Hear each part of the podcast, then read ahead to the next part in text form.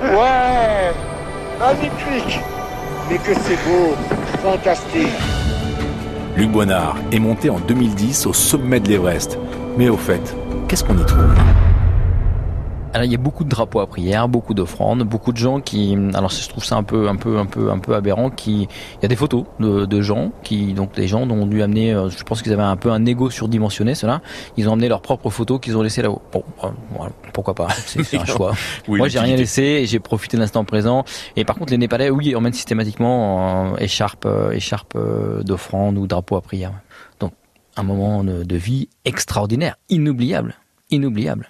Et lors de votre retour donc au camp de base, après votre ascension, euh, véritable communion avec euh, les Sherpas qui sont très fiers de vous, mais fiers d'eux aussi parce qu'ils ont participé à cette expédition. Ouais, ouais. Alors c'est, alors euh, faire la fête, c'est, c'est quand même dans la philosophie de vie des Sherpas.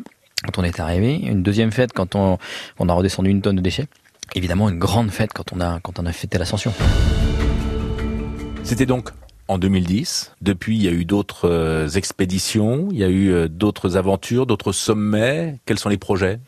Alors, je devais repartir en 2020 hein, sur une opération similaire sur un autre sommet qui s'appelle le Makalu, qui est le cinquième sommet le plus haut de la planète, qui est moins connu évidemment que l'Everest, mais qui est un sommet qui a été gravi en premier par des Français. Et donc, ça me permettait de refaire une opération de dépollution et, de remettre un peu euh, euh, les Frenchies au centre de l'histoire de l'Himalayas, parce qu'on connaît tous les Annapurna avec Maurice Herzog, mais on connaît pas le Makalu quand même.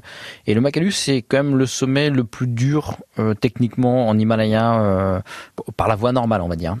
Alors, je vais vous donner deux chiffres. L'Everest, c'est à peu près 8500, ce qu'on appelle summiteurs, donc c'est des occidentaux qui ont atteint le sommet. Le Makalu, c'est 400.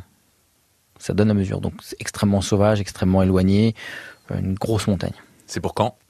Eh ben, Covid oblige 2020, ça n'a pas été possible. Et 2021, j'ai préféré euh, temporiser, ne sachant pas quelles seraient les conditions sanitaires au Népal. Je voulais pas, euh, donc euh, ce sera 2022. Une nouvelle aventure pour Luc Boinard, dont nous reparlerons sur France Bleu Mayenne.